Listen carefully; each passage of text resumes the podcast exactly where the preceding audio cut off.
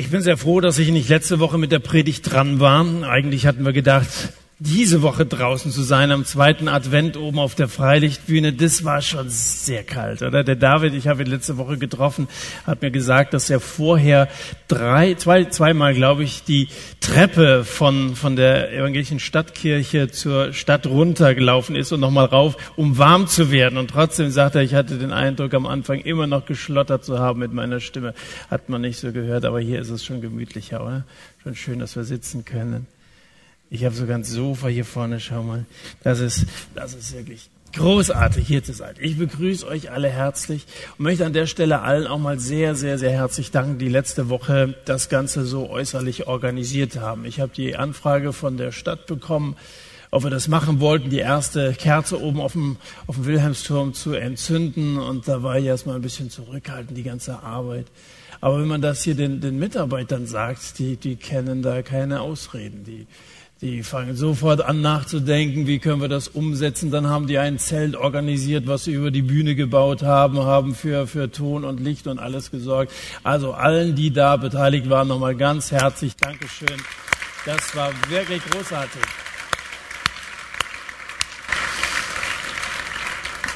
Auch für die sehr, sehr gute Zusammenarbeit mit dem Bauhof, den Leuten von der Stadt Dillenburg. Es ist gut, dass wir rausgehen, dass wir, dass wir zeigen, dass wir da sind, dass es, dass es uns gibt, dass wir als Christen uns engagieren. Äh, eine sehr gute Sache.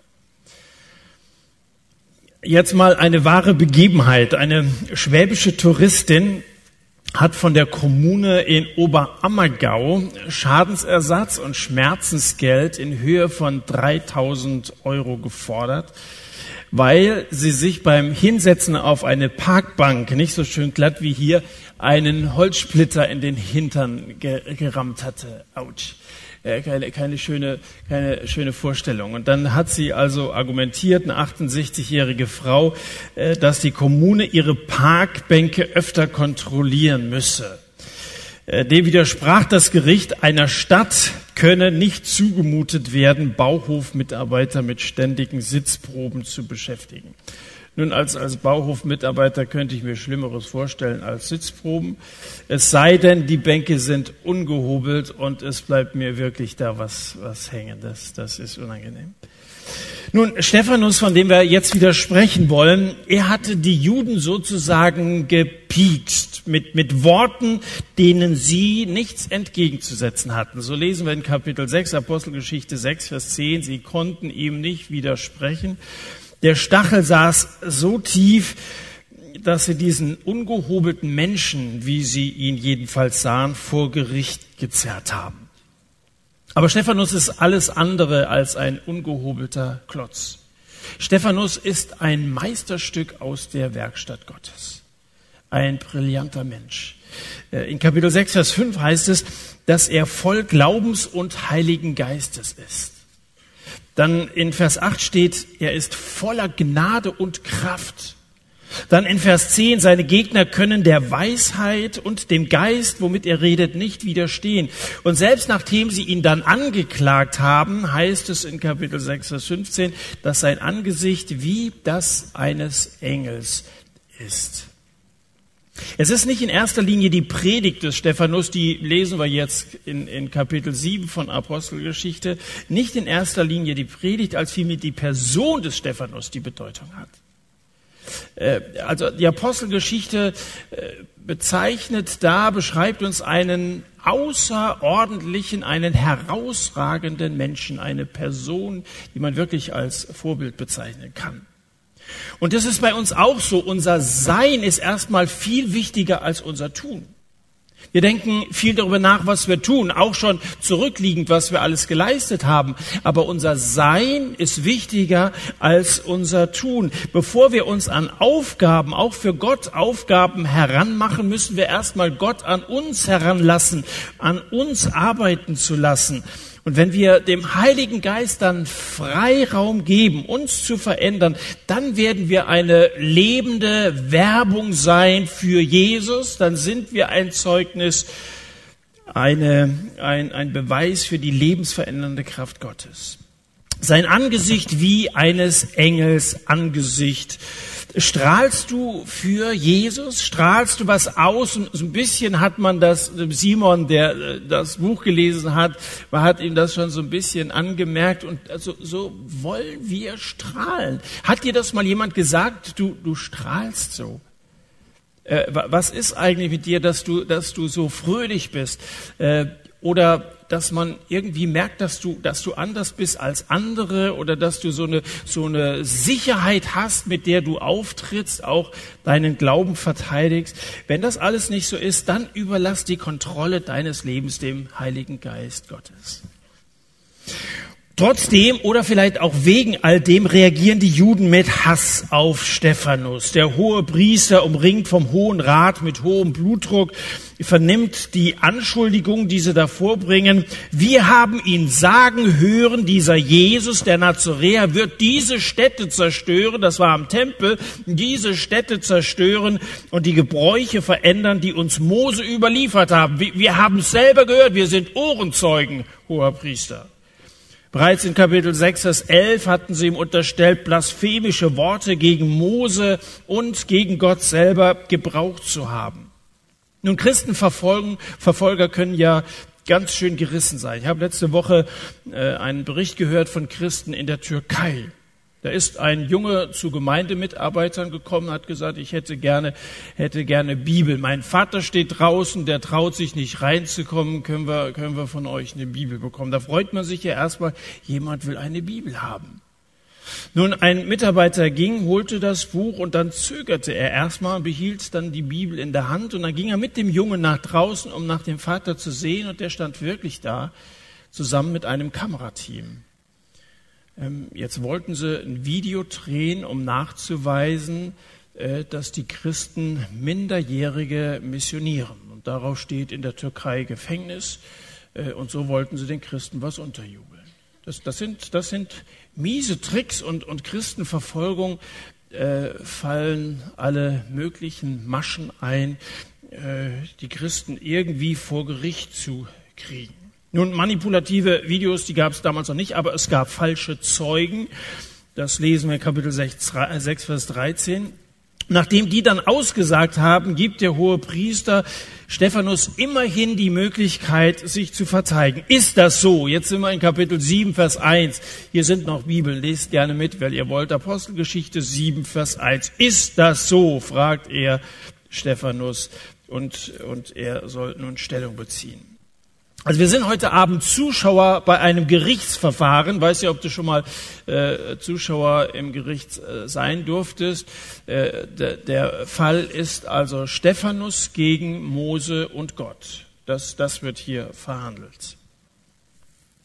Die Juden erheben schwere Vorwürfe. Der hohe Priester hebt seinen schweren Kopf. Ist das so? Sitzt er da? Wahrscheinlich sitzt er auf dem, auf dem Lederthron da, Richter, Richterstuhl. Ist das so? Stephanus.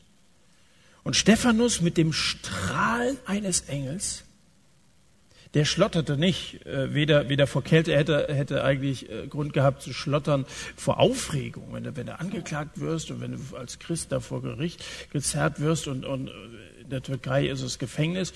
Äh, ihm drohte tatsächlich die Todesstrafe. Und ich glaube, dass Stephanus das bewusst war und so wird es ja dann auch kommen. Musst du nächste Woche wiederkommen, wenn du wissen willst, wie die Geschichte weitergeht.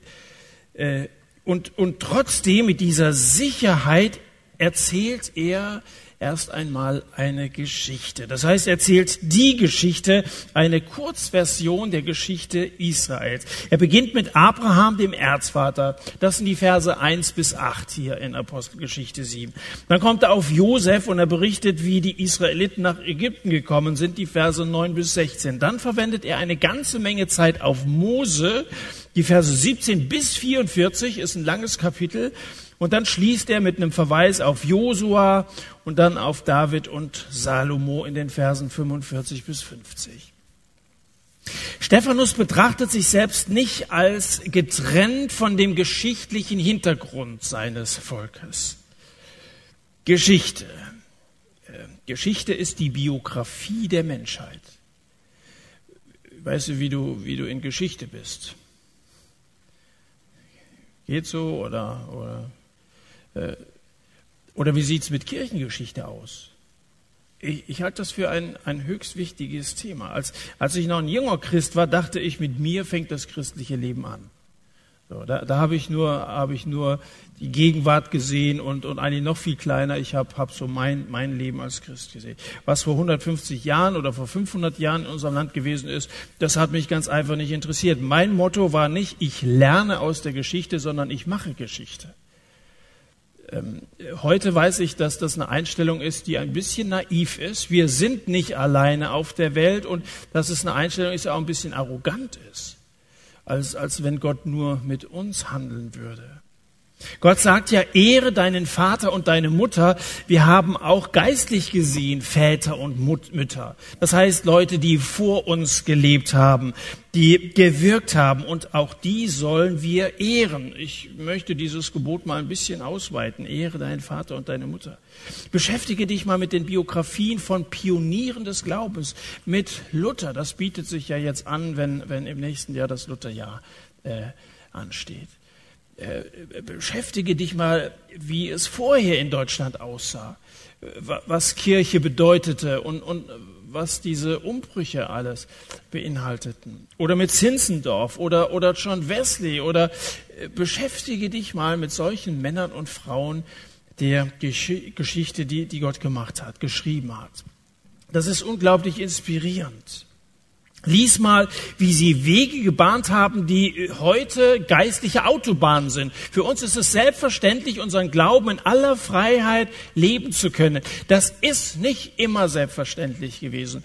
Lies auch mal die Geschichte von Dietrich Bonhoeffer. Da hast du ein Beispiel dafür, dass das alles andere als selbstverständlich war.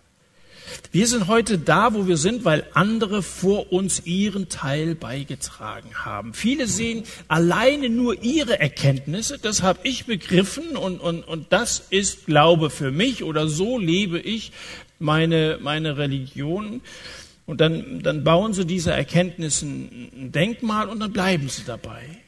Aber das kann unglaublich helfen, wenn man, wenn man sieht, wie in der Vergangenheit andere äh, mit Gott unterwegs waren. Nur die Geschichtskenntnis des Stephanus verleiht seiner Verteidigungsrede eine ganze Menge Gewicht. Das merkst du auch, wenn einer in einer Talksendung sitzt und mal so ein bisschen aus der Geschichte erzählt. Das ist höchst interessant und das, das verleiht Argumenten eine Menge Gewicht. Und dann in den letzten drei Versen dreht er nochmal so richtig auf, der Stephanus, und dreht den Spieß herum. Dann sagt er ab Vers 51, ihr Halsstarrigen und Unbeschnittenen an Herz und Ohren, ihr widerstrebt alle Zeit dem Heiligen Geist. Ihr widerstrebt alle Zeit dem Heiligen Geist. Wie eure Väter, so auch ihr. Welchen der Propheten haben eure Väter nicht verfolgt? Und sie haben die getötet, welche die Ankunft des Gerechten vorher verkündigten. Übrigens Advent, Ankunft des Gerechten.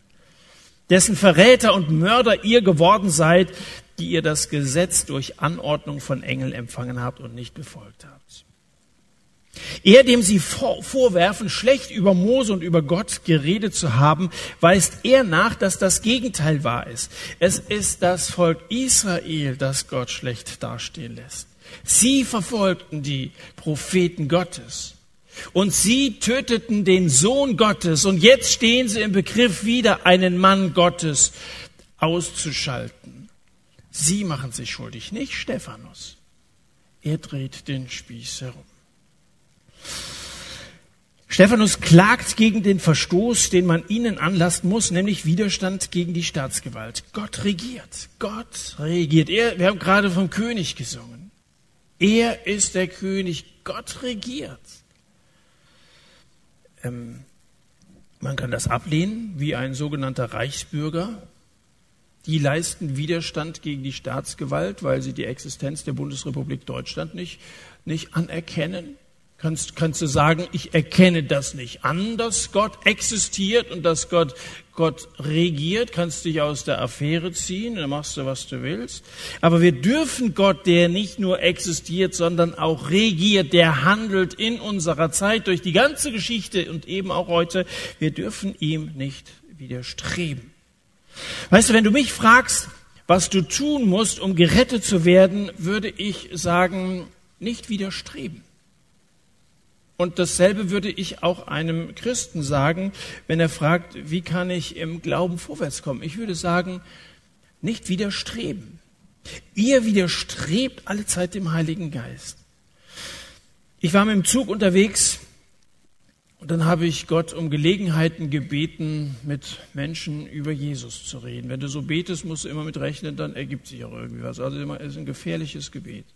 Jetzt saß ich so in, in, in, in meinem Abteil da, wo da so sechs Leute sitzen, saß ich alleine drin und draußen auf dem Flur, da waren so ein paar, paar Jugendliche und einer hatte das Fenster äh, aufgemacht und, und äh, es war ein Bahnhof und er hat den Kopf rausgestreckt und hat den zurückgezogen und in dem Moment war da so ein, so ein Mast. Er hatte den Eindruck ziemlich dicht am Fenster und sagte zu dem anderen, boah, fast wäre ich in die Hölle gegangen.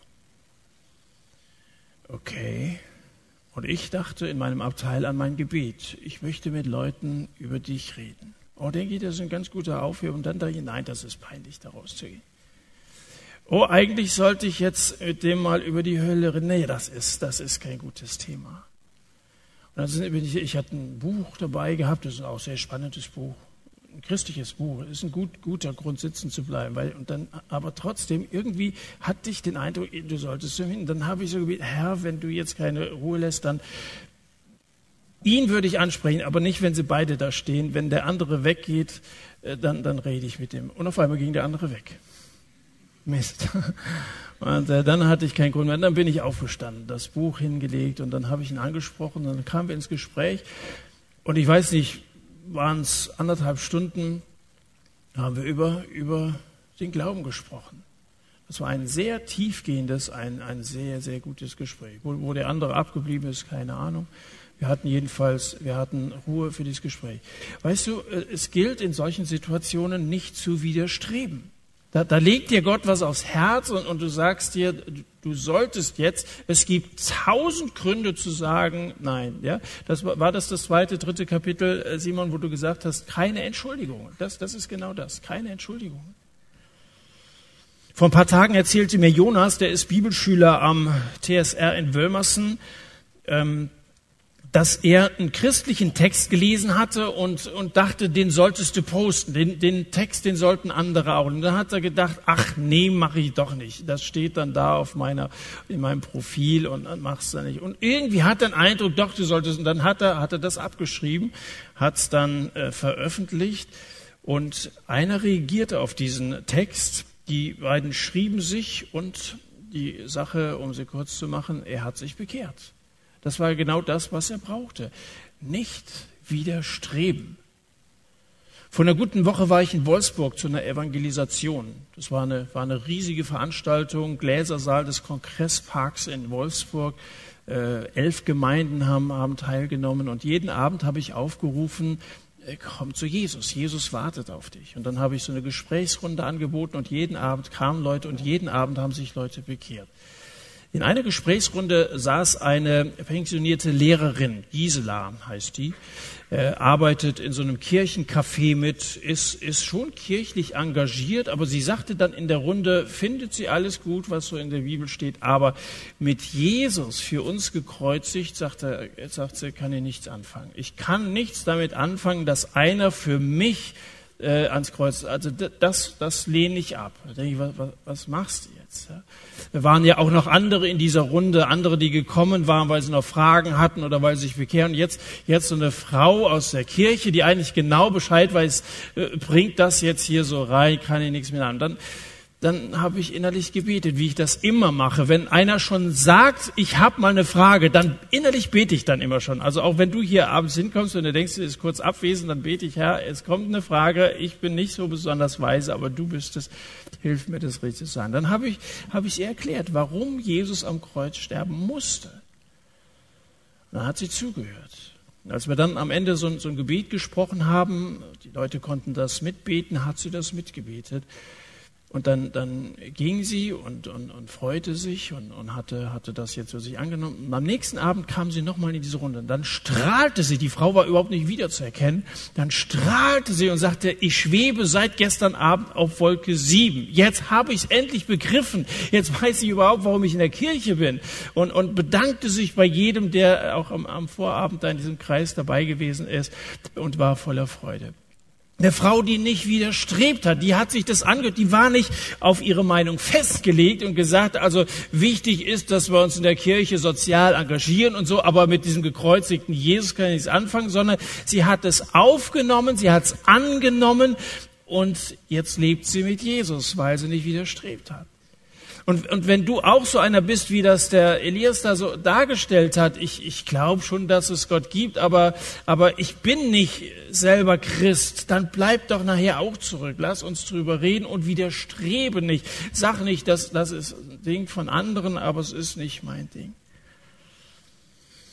Wenn du kurz davor bist, aufzugeben, dann versuch doch einfach mal deinen Widerstand aufzugeben. Vielleicht ist das das Problem. Gott redet doch mit uns. Der Heilige Geist ist wirksam. Du liest in der Bibel, hier ist die Rede von den Propheten. Ich bin nicht so sehr dafür, dass wir Eingebungen von irgendwoher bekommen und von unseren Visionen reden, sondern wir haben klare Worte in der Bibel. Hier bezieht sich Stephanus auf das Wort Gottes und die Geschichte im Alten Testament.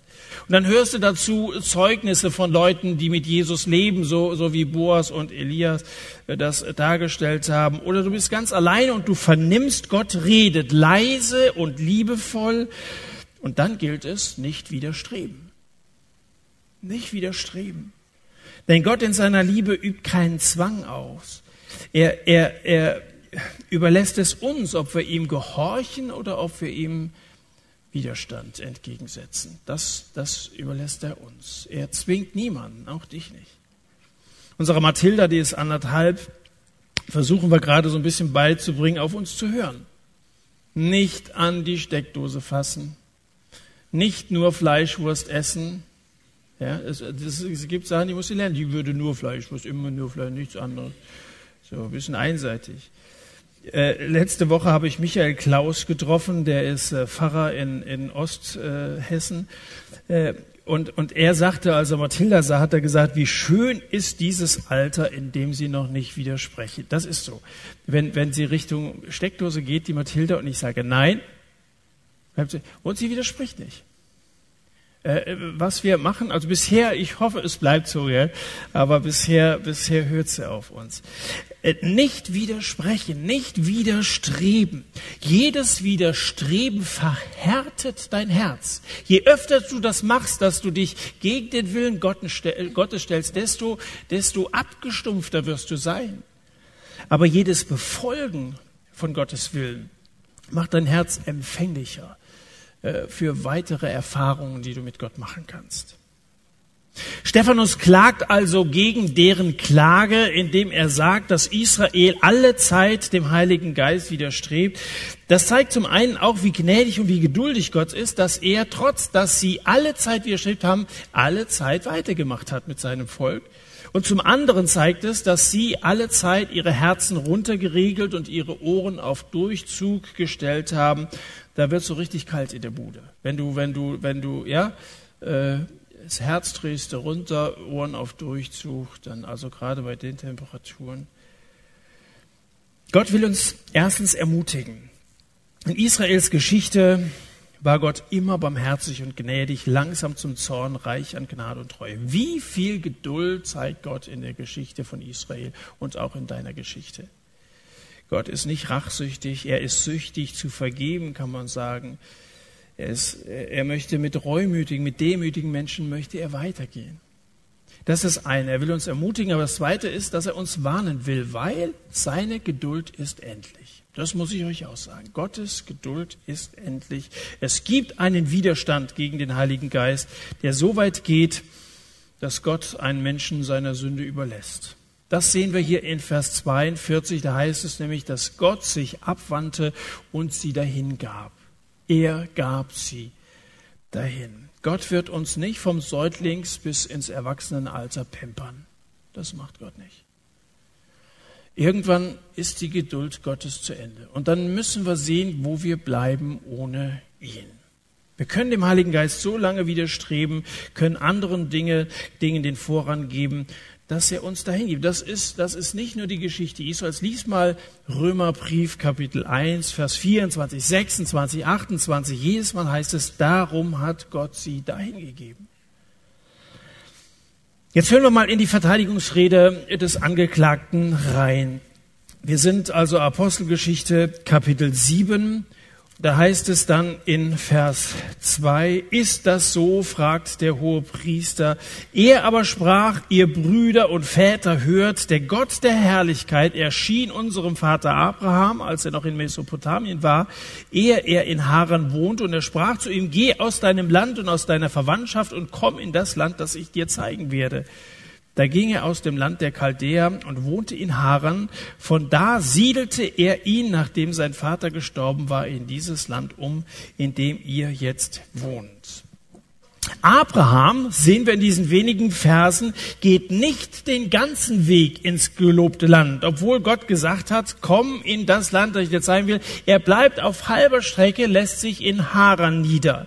Abraham widerstrebt er geht nur einen halben Weg, so wie wir manchmal hin und her gehen. Soll ich, soll ich nicht? Oder ich bleib besser sitzen. Es ist so warm hier. Oder das Buch ist gerade so interessant. Abraham widerstrebt. Was macht Gott? Gott bewegt ihn. Irgendwie übt er eine Kraft auf Abraham aus. Lies nochmal Vers 4. Von da an siedelte er, Gott, ihn, nachdem sein Vater gestorben war, in dieses Land um, in dem er jetzt wohnt.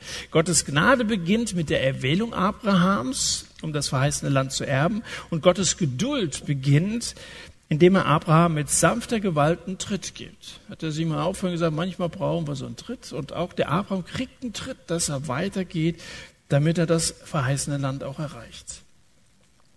Als nächstes dann Josef einer der Urenkel Abrahams. In Vers 9 lesen wir, und die Patriarchen eifersüchtig auf Josef verkauften ihn nach Ägypten. Eine Geschichte, die du wahrscheinlich kennst. Wieder Widerstand gegen den Willen Gottes. Die Brüder sind neidisch, dass Gott durch Josef zu ihnen geredet hatte. Gott aber, dann in Vers 9 in der Mitte, Gott aber war mit ihm und rettete ihn aus allen seinen Bedrängnissen und gab ihm Gunst und Weisheit vor Pharao, dem König von Ägypten, und er setzte ihn als Regenten über Ägypten und über sein ganzes Haus ein. Trotz Eifersucht und Widerstand der Patriarchen ist Gott gnädig und geduldig und er sorgt weiter. Die lehnen das Reden Gottes in den Träumen von Josef ab. Sie widerstehen, aber Gott gibt sie trotzdem nicht auf und er lässt sie am Ende nicht verhungern. Er teilt ihnen die nötigen Kalorien zu äh, und, und er rettet sein Volk, auch die Brüder von Josef. Dann als drittes, jetzt sind wir die Verse 17 bis 44, jetzt bestimmt Gott Mose als Erretter für sein unterdrücktes Volk in Ägypten. Er, jetzt sind wir in Vers 25, er, Mose, meinte aber, seine Brüder würden verstehen, dass Gott ihnen durch seine Hand Rettung gebe. Mose meinte, sie kapieren das, dass ich Retter bin, sie aber verstanden es nicht. Vers 25. Das Volk stellt sich Mose entgegen. Und zwar von Anfang an. Da trifft Mose auf zwei Israeliten, die haben Stress miteinander. Mose versucht zu schlichten und dann sind wir in Vers 26, ihr Männer, ihr seid Brüder, warum tut ihr einander Unrecht? Der aber dem Nächsten Unrecht tat, stieß ihn weg, den Mose stieß er weg und sprach, wer hat dich als Obersten und Richter über uns eingesetzt? Und so lehnten sie einen Erretter nach dem anderen ab, erst den Josef, dann den Mose und schließlich auch Jesus. Widerstand gegen die, die Gott ihnen äh, geschickt hatte. Mose flieht ins Exil nach Midian. Und wieder sind es die Gnade und die Geduld Gottes, die Mose dann aufs Neue berufen und senden. Vers 34, gesehen habe ich die Misshandlung deines Volkes oder meines Volkes, das in Ägypten ist, und ihr Seufzen habe ich gehört, und ich bin hergekommen, um sie herauszureißen. Und nun komm, ich will dich nach Ägypten senden. Vers 36 zeigt Mose den Verworfenen, der das Volk rettet. Irgendwie auch ein Bild auf Jesus, der Verworfene, der das Volk rettet. Dieser führte sie heraus, indem er Wunder und Zeichen tat im Land Ägypten und im Roten Meer und in der Wüste 40 Jahre. Aber wieder, trotz aller Geduld Gottes, heißt es weiter, hier sehen wir noch ein kleines Stück, ab Vers 38. Ähm, wir, wir machen mal so einen Schnelldurchgang durch, durch dieses Kapitel.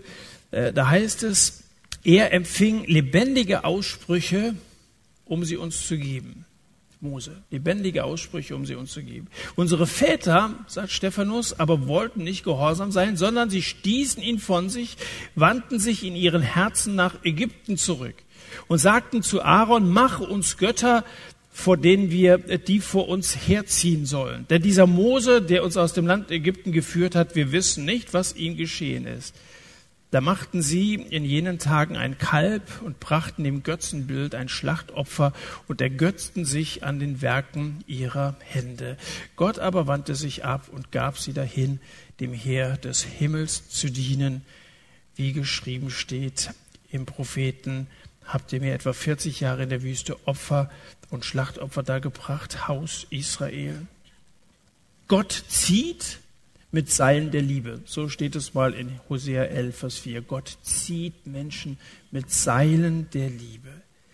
Aber wenn wir widerstehen, bei so viel Widerstand muss man die Frage stellen, reißt jetzt dieses Seil, reißt der Geduldsfaden Gottes, ist Gottes Geduld zu Ende, wenn sie jetzt auf einmal einen anderen Gott, dieses goldene Kalb gießen und den anbeten? Ist Gottes Gnade am Ende? Es sieht so aus. Gott aber wandte sich ab und gab sie dahin, dem Heer des Himmels zu dienen. Sie hatten Gott ausgetauscht gegen einen handgefertigten Götzen. So gibt, gibt Gott sie der Wirklichkeit hin, die hinter allen Götzenbildern steht, nämlich den Dämonen. Gott gibt sie den Dämonen hin. Aber auch jetzt hat Gott nicht aufgehört, gnädig zu sein. Dann noch Vers 45. Die Israeliten nehmen unter Josua das Land in Besitz. Gott vertreibt die Nationen vor den Vätern. Also Gott ist ein wirklich treuer Gott, der für sein Volk einsteht. Und dann endlich kommt Stephanus auf den Tempel zu sprechen, das Corpus Delicti, wegen dem sie ihn ja angeklagt hatten, wegen dieses Tempels. Er, also diese Stätte soll zerstört werden. Da erinnert er daran, dass Salomo Gott ein Haus baute oder bauen sollte und dann auch gebaut hat, den Tempel eben, auf den sie mächtig stolz waren. Wie lautete die Anklage nochmal? Wir haben ihn sagen hören, dieser Jesus, der Nazaräer, wird diese Stätte zerstören. So ganz aus der Luft gegriffen ist das hier gar nicht. Wir haben sagen hören, Jesus will diese Städte zerstören. Jesus hatte seinerzeit tatsächlich gesagt, dass er den Tempel abbrechen würde. Vergleich mal die Verse 41 und 48. Vers 41 heißt es, sie machten in diesen Tagen ein Kalb und sie ergötzten sich an den Werken ihrer Hände. Und Vers 48 steht, der Höchste wohnt nicht in Wohnungen, die mit Händen gemacht sind. Zweimal geht es hier um Hände. Das Problem vieler in Israel waren die Werke ihrer Hände. Die wollten einen Götzendienst, bei dem sie ihre eigenen Fähigkeiten, ihre eigene Kraft, Weisheit demonstrieren konnten. Nicht die Kraft Gottes. Sie wollten auf das bauen, was sie geleistet hatten. Es war ihre eigene Gerechtigkeit, ihre eigene Moral, ihr eigener religiöser Eifer. Daraus bestand ihr Götzendienst. Das ist ähnlich verrückt wie die Postmoderne, die besser sein will als Gott selbst. Davon sind wir ja heute gar nicht allzu weit entfernt. Menschen suchen ihre Erfüllung in dem, was sie erreicht haben, aber nicht in Gott. Und schon gar nicht in einem Gott, der so frei ist, der so groß ist, der so souverän ist, dass er nicht auf irgendein menschliches Werk angewiesen ist oder sich in einen gemauerten Tempel zwängen lässt. Gott ist frei, Gott ist groß, Gott ist souverän. Der irdische Tempel in Jerusalem war für viele in Israel ein Symbol dessen, was sie geschafft hatten, das Produkt ihrer Hände. Und deswegen war die Verehrung dort zu einer subtil, sub, subtilen Form der Selbstverehrung geworden. Sie verehrten letztendlich ihre Leistung. Der Appell heute Abend heißt nicht widerstreben. Ja? Warum widerstreben wir dem Unsichtbaren? Weil uns das Sichtbare so sehr beeindruckt. Das vom Menschen gemachte. Jesus hatte man seinerzeit sagen hören, ich werde diesen Tempel, der mit Händen gemacht ist, abbrechen. In drei Tagen werde ich einen anderen aufbauen, der nicht mit Händen gemacht ist. Das hat Jesus gesagt. Das war ja nur die halbe Wahrheit, was sie ihm davor geworfen haben. Er will den Tempel kaputt machen. Ich werde einen neuen aufbauen, der nicht mit Hemden. Was hat Jesus gesagt? Dass er diese Art von Religion zerstören würde. Es geht nicht um irgendetwas, das wir bauen, das wir verehren. Die Ermutigung heute Abend ist, Gott geht uns Menschen nach. Auch wenn wir ein oder zweimal oder zehnmal oder siebzigmal oder siebenmal, siebzigmal gesündigt haben und widerstrebt haben, wenn du bereust, geht er dir weiter nach, auch durch die folgende Woche. Und das andere heute Abend ist eine Warnung. Deine Erfüllung findest du nicht in den Werken deiner Hände nicht in den Errungenschaften deiner eigenen Kraft. Und ich will diese Warnung auch für mich nehmen. Zuerst nehme ich so eine Warnung immer auch für mich. Will ich mich wirklich an meinem Herrn freuen oder freue ich mich an den Werken meiner Hände? Ich denke schon oft über das, was ich. Im Moment zum Beispiel, das bleibt unter uns, oder wir sind heute Abend nicht ganz so viele. Ich baue gerade in meiner Werkstatt meiner kleinen Tochter eine, eine Kinderküche um. Also wir haben das Ding gekauft, massiv holzschön, aber total verramponiert. Und ich mache das wieder ganz und schön und ich streiche das gerade und ich denke da ständig dran. Es ist bisher sehr schön geworden und ich freue mich am 24. ihr das präsentieren zu können. Aber bitte, es bleibt dort. So. Man freut sich an den Werken seiner Hände. Als ich vorhin heute Abend zu Fuß hierher äh, unterwegs war, habe ich so gedacht, Herr Jesus, das ist auch ein Werk, Werk meiner Hände. Und, und wenn ich an diese Kinderküche denke, möchte ich dir danken für meine Tochter. Und, und ich möchte, dass sie mal eine wird, die gastfrei wird, die andere bewirtet, die, die ein offenes Haus hat. Sie soll mit dieser Küche lernen, äh, eine, eine Frau Gottes zu werden. Versuch alles, was du machst, mit, mit dem großen Werk und Reich Gottes in Verbindung zu bringen. Darum geht's. Worüber freust du dich? Freust du dich an deinem Herrn, wenn du Christ bist? Freust du dich an Jesus, an dem gekreuzigten, an dem auferstandenen, dem siegreichen Herrn und Heiland Jesus Christus? An ihm, der alles weiß, alles weiß, was man wissen kann, der auch dein Morgen kennt, der alles in der Hand hält? Oder freuen wir uns, du und ich, an den Werken unserer Hände, auch unseres Verstandes? Handwerk oder Gottes Werk? Wenn hm, das erste zutrifft, dass es uns um unser Handwerk geht, dann ist alles, auch was wir hier machen, ist ein goldenes Kalb. Was sind die Werke deiner Hände? Mach nie das Werk Gottes zu einem Symbol deiner Errungenschaft. Deine Verehrung wäre eine Verehrung für dich und ein Gräuel für Gott. Widerstreb also nicht dem Heiligen Geist. Wir sind jetzt am Ende dessen, was ich uns sagen möchte. Widerstreb nicht dem Heiligen Geist, so wie die das damals gemacht haben. Die meisten heute richten sich nicht nach der Wahrheit, sondern nach der Mehrheit. Da macht man das, was alle machen. Richte dich nach der Wahrheit. Sein Wort ist Wahrheit. Jesus ist die Wahrheit. Wieder heißt gegen. Und Streben heißt, unbeirrt etwas erreichen zu wollen. Widerstreben bedeutet, sich unbeirrt für die Ziele der Gegenseite einzusetzen. Sich nach der Mehrheit zu richten, mit dem Strom zu schwimmen. Und dann zieht es dich weit, weit in die Gottesferne. So strebst du in die Dunkelheit. Und so strebst du in diese Kälte, von der ich gesprochen habe. Und wahrscheinlich wirst du dann bald auch imstande sein, Propheten zu verraten und zu töten.